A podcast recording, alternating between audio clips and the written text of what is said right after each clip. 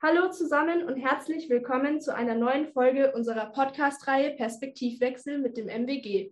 Für unsere heutige Folge haben wir einen englischsprachigen Gast eingeladen und werden daher nun auf Englisch weitermachen. Viel Spaß beim Zuhören.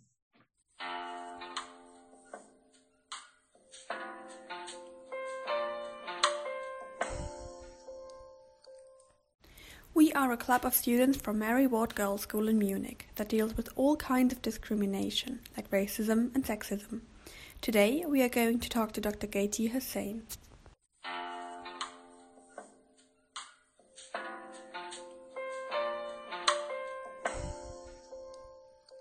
So, would you just like to um, introduce yourself? Sure. Um, thank you very much. Uh, so I'm Gaitee Hussain, as you just said. I am an astronomer by training, and currently I am the head of the science division at the European Space Agency, where we oversee all of the science that comes out of our really spectacular missions. Um, and yep and i think that's more or less everything i want to say um, in terms of my background particularly related to this podcast um, i'm british pakistani i was born and raised in the uk and various other countries and um, and so i have a lot of experience of working and studying in different continents Thank you for speaking with us today. Let us start with a few personal questions so that we and our audience can get to know you a little better. First of all, how would you describe yourself uh, using only three adjectives? Okay, so I would describe myself as curious, open, and progressive. You are very successful in your job, but in your free time, what do you like to do? What are your hobbies? So I love reading almost anything, and I really enjoy traveling. And um, because I enjoy traveling, I also like learning to read in other languages, although I'm pretty bad at it. what is your favorite food? So it depends on my mood. I really love dim sum, say Chinese food. And um, in terms of going back to sort of family cooking, I really love lamb biryani. So it's probably two of my favorite things. As you said earlier, you have worked and lived in quite a lot of different countries where a lot of different languages are spoken. How many and which of them do you speak yourself? So, English is what I'm fluent in. Um, I can get by just about conversationally in Urdu, uh, which is my parents' language, and in Spanish if I'm sort of stuck while I'm traveling. I'm still working on my French and German, which I've been working on for too many years, and um, and I'm now adding Dutch. So I'm also speaking very very bad Dutch these days. oh, that's a lot. Yeah, that is a lot. Are there any you would still like to learn?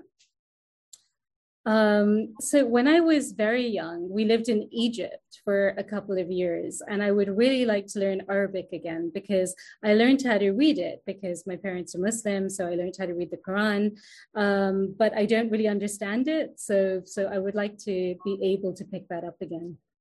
That's so cool. You have traveled a lot in your life. Is there a country or a city you especially like? I love almost every city. I, I, really, really love cities. I'm a Londoner um, at heart, and so almost any city I see, I basically just just take to to um, very easily. I'm really fond of Vienna. Um, and of course, London's home, and there always will be. Um, but in terms of countryside, I have a very soft space for the Scottish East Coast, which is where I studied um, for many years. And it's just beautiful there. Mm-hmm. Um, now that we've gotten to know you a little bit better, we'd like to ask you some questions concerning your job. So, when did you discover your interested your interest in sciences and astronomy in particular?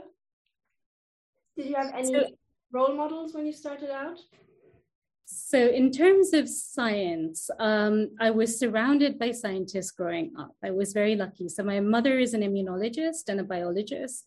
And so, many of her friends from her school and university days um, were just these amazing, sort of energetic Pakistani uh, women scientists. And so, I was surrounded by women who were science literate and extremely passionate about medical and biological fields. Um, and so it was part of my everyday sort of experience. Um, but when I got to start sort of reading, I, I, learned very quickly about Amelia Earhart and Marie Curie, and I was very inspired by them. Astronomy came a bit later, to be honest. It came with a love of science fiction, um, but no specific role models when I was young to do with astronomy. Mm-hmm. Um, so you just said that you're you were also surrounded by many scientists. So um, what was the feedback in your family and your surroundings concerning your job in the science field? So like a lot of parents from my background, um, I was encouraged to think about sciences. That's something that's quite common, at least in my generation, um, but particularly to more with medicine. So I and I did a lot of work experience around that as well. I did voluntary work in in hospitals and an eye hospital, which was very scary. I learned I didn't want to operate on eyes very very early on, um, but uh, then when I finally chose physics and astronomy as my degree subject, I think my parents were a bit concerned because it wasn't clear what the job would be at the end of it. But um, but they were very supportive. But they were quietly worried, I think, for my future. that, that's so cool, especially if you think about so many women not being able to choose science as a subject because because of their parents. That's so right. Cool. And no, absolutely, and it helps. It's a real privilege to have a family that supports you, um, and not everyone has that, as you said. Definitely. And so, how was your experience during your degree? Were you only one out of a few women that studied astrophysics? So yeah, so in my first year at university, at University College London, it was a class of about 100 students. And out of that, I was just thinking about that the other day. I think there's only about eight women in the 100 students. It was it wasn't very much really. Um, and I, made very good friends with most of those women, and so so we formed a sort of support group, and we'd often do our homework together and problems together and things like that. So I'm still in touch with them um, to this day. It was a very bonding experience, but it was interesting because I went to a girls' school in secondary school, much like you, and um, and so it was a very different experience to suddenly be in a predominantly male environment at the second I went to university. So it was it was a change. Mm-hmm. Yeah, understandable. Yeah. What would you say is the most exciting thing about your job, and what are possible downsides? So what I love about my job is that every day brings sort of new scientific results and new scientific breakthroughs. Um, and I get to see them. I'm one of the first people in the world that really gets to see these things because we have to decide how we're going to publicize them. We have to talk to the scientists that found them out. Um, and so it's every day new boundaries are being broken by our missions. And it's, it's an enormous privilege to get to see that um, and to get to work on those missions and facilitate that. Um, I love also getting scientists together to talk about their respective areas and find contacts and connections between what each of them are doing and find new areas of science to do. Um, the downsides are that we're trying to do a lot of things. We're running, we're, we're working on 30 different space missions. And so that means every day brings up impossible challenges that we have to face. Um, and so that's that's fun. It's exhilarating, but it's also a lot of work. Yeah, sounds like it. mm, also, out of personal interest, what are the requirements for the job as an astronomer? So being an astronomer can mean many different things. So you can be an astronomer at a university, you can be an astronomer in, in, an agency like the one I work in right now, you can work in an observatory. So actually, there can be many different skills that are required depending on exactly what the role is that you're going to be doing and the kind of organization or department that you're working in. Um, but at the very base of it all, it's really helpful to have a good solid foundation of maths, physics, um, but as well as maths and physics, what you might what might not be quite so intuitive is it's really important and really effective if you're also a good communicator. So if you can write well, if you can give talks and explain difficult concepts, um, these are also skills that are extremely in demand and maybe even somewhat rarer than than the solid background in maths and physics, which um, which many of us have. Mm-hmm. Wow. So in the science field, there are certain obstacles a, a woman might face. Um, have you had any of these obstacles, and what would you say uh, you've learned facing them? I think um, one of the biggest obstacles you have, especially if you're working in a field where there aren't so many other women, is that um, daily problems that you might have, um, you you don't necessarily have other people that can help you with them. I mean, a very simple physical thing that happens is your monthly period. And quite honestly, I have worked in institutes where there is no setup to deal with that. So, um, or, or even a place where you can buy sanitary um, protection. Uh, so, so that is a very basic thing. And in very developed countries, you would be surprised in how many technical institutes there is no consideration for the fact that you might not have so it's it's a very very basic thing but another aspect is that women in society often have the caring responsibilities in their families. So um, when you have children, you will be the usually the primary carer. Things are changing on that front, and it depends on which countries you're in, uh, how much they're changing. Um, but often in academia where i started out certainly um, and also in, in where i am currently when you're in your early career years which is also the years in which you might want to start a family or look after your family you're often expected to move country every two to three years and that can be very challenging. And i think it's challenging for everybody it's challenging for men and women but i think it, it places a bigger burden on women just in the way that our societies are set up Mm-hmm. Yeah. yeah, makes sense. Do you have any ideas how to make sciences um, more accessible for girls and women? Because as you said earlier, it's it was eight out of a hundred um, that were girls, so it's really not so many women. Yeah, so I think things have already been changing on that front. I think the numbers show that there's a good, even up to PhD level, you're getting about um, 20 to 30 percent of, of the people in, in our classes and in the graduating years are women now in physics and astronomy and particularly astronomy is doing better than many other areas of physics but so i think the interest is there. I think what we need to work on is um, retaining these really brilliant girls and women that are entering and are interested and clearly very brilliant. Um, but that maybe we don't set up our system to to allow them to be comfortable um, at work. So having flexible hours having more flexibility to be able to work from home which i think covid is bringing in now in a lot of workplaces is is a really big change that is needed in workplaces um, having meetings in hours that are compatible with picking up your kids at school, um, for instance, is very important.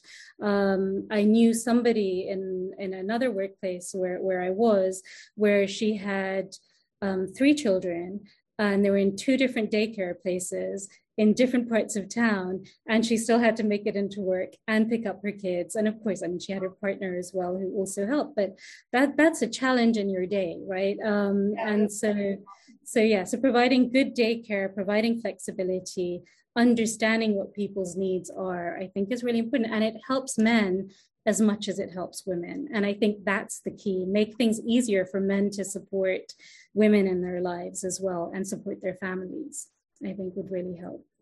You, you just mentioned the PhD level. What is that? Um, so your first degree is sort of going up to your master's level, and then after that, you can do three to four years further study doing on a specific research project, and then you become um, you're called a doctor essentially. So that's why I'm doctor. Um, so so it's a next additional three to four years where you work on a specific program or project and you try to answer one fundamental question basically or try to make progress on it. We never really answer things fully. Mostly when you study science you just raise more questions but you deepen your understanding of the problems. Yeah. Um, do you have any wishes for the future concerning women in science? I think, yeah, I think we we need to do better. I think we need to get people from more different backgrounds. So it isn't simply about bringing in more women. I think we need to bring in people from lots of different backgrounds. So people who are living with disabilities, people who are um, coming from different socioeconomic backgrounds, um, as well as people with different perspectives. I think we we learn more that way. We get different ideas on the table, um, and I think the more diversity you have, it, it, allows more space for people to feel comfortable. Um, when I started out, as I said, it was an extremely male environment, and the more I progressed, it more male it became. Um, and you felt that you couldn't be yourself quite often in a room, like you couldn't dress a certain way, or you couldn't ask a question because you thought you might look dumb and um, because you were the only only girl in the room and um, and and it it can become very uncomfortable. There's if there's more people in the room that look like you that you know that you're confident will support you it just makes it better. It absolutely makes better. And honestly it makes the workplace just so much more fun. So it's it's worth it for every reason on earth. And so would you say that has changed now in the time that you've spent in this job?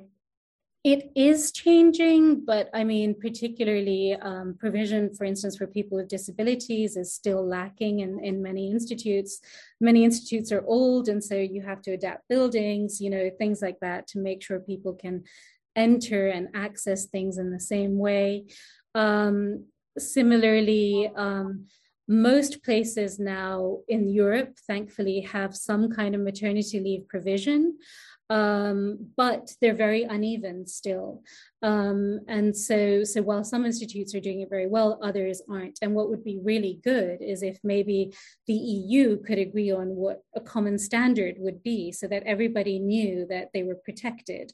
You know, if you did want to start having a family early on, um, which you absolutely should have the freedom to do. Um, so, so I think things like that, and fam, and not just not just about having kids, but also um, having parents that you might need to look after, or a sibling you might need to look after. There, there needs to be some provision for that as well. And um, and until we we make that more evenly um, implemented across all institutes I think there'll still be challenges because you won't know. There's always this uncertainty. And the more uncertainty there is about how your life can be accommodated, the more likely it is you'll move on to some other area that will accommodate your needs better.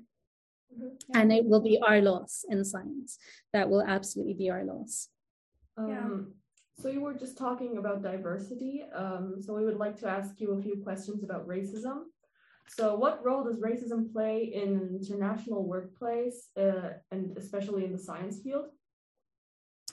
So, it's a good question. I mean, I think one of the things you learn very early on, uh, going into science, is that you have this ideal that you know you're you're going to do science, and it's just about science, and it should be it, it should exist maybe on a different plane from um, from the rest of society. But the point is, you're still working with people that are drawn from the rest of society, and so the same problems that you have on the street um, at some level manifest in the workplace. And so there's there's you will experience thoughtless comments occasionally. You will experience um, some form of even subconscious discrimination. Nobody really does it overtly these days.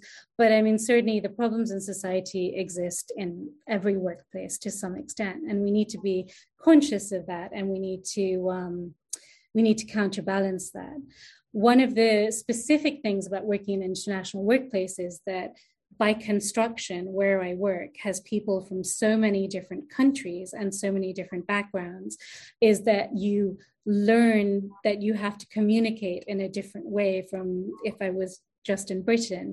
Um, and so you learn to be more open about the way that you explain things, uh, maybe use slightly different language than you might in London. Um, and so so you you have to think continuously about how to accommodate something so the other person understands what you're really trying to say um, rather than just using the default sort of uh, you know shorthand that you can have when you're in your own country um, was there an increase in racism in a specific country that you noticed? I would say that my awareness of of um, being treated differently changed when I worked outside of the EU, and it's purely because I was suddenly not a European citizen working in a different country, and I think it's it made me aware that um, being a foreigner, being a, foreigner in in another country, just brings difficulties, and I think those are common in almost every country. And um, I've seen the same things that happened to me when I worked in other countries happen to people who are from outside the EU working in the EU. So just the amount of hassle you get trying to get through customs and immigration if you don't have a passport from that country or that area um, becomes difficult, just a lot more difficult. Um, going to conferences when you're an EU citizen is very simple, right? You often we have visa waivers, we can travel very easily, um, but for uh, scientists who don't come from the EU who have to go to a conference, it's a whole other level of work.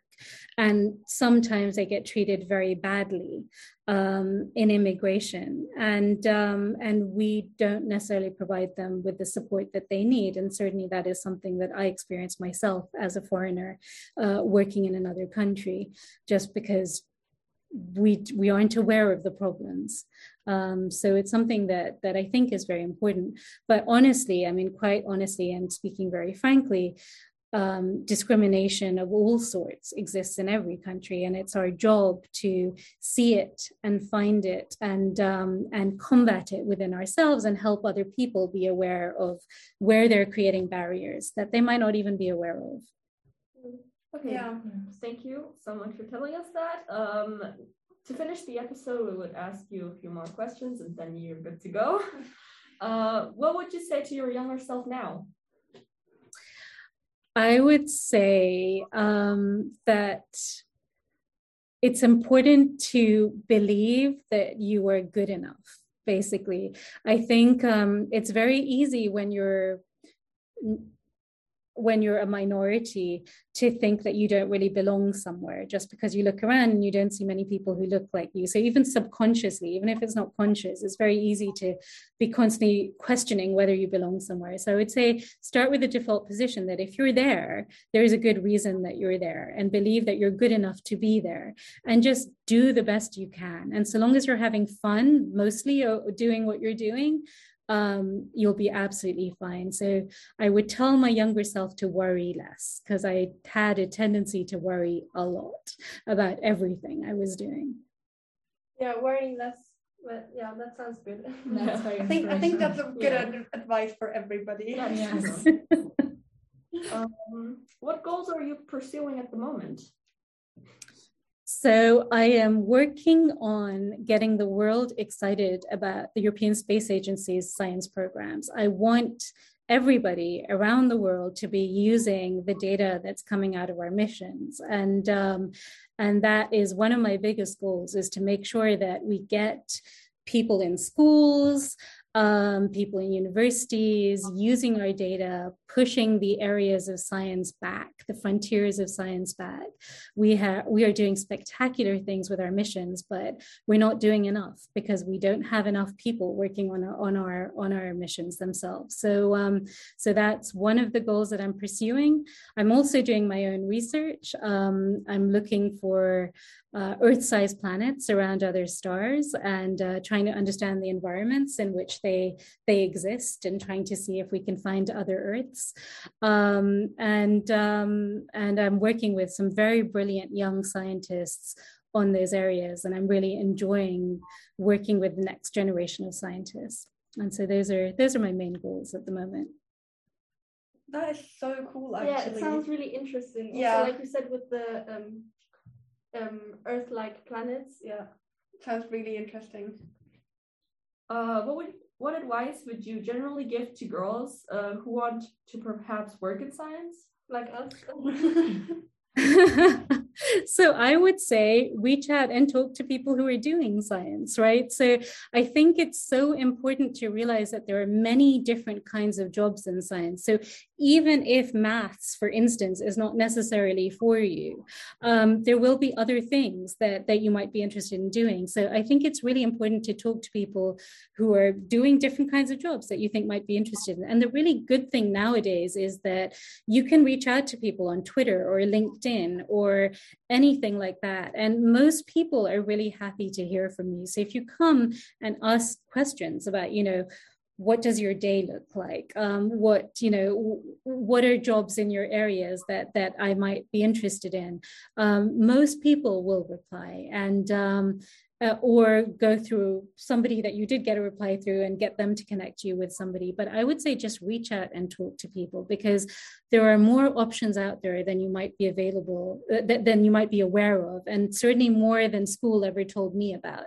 Um, I didn't realize how much travel was involved in science. Like nobody ever told me that when I was at school. I would have been even more excited about it uh, than I was.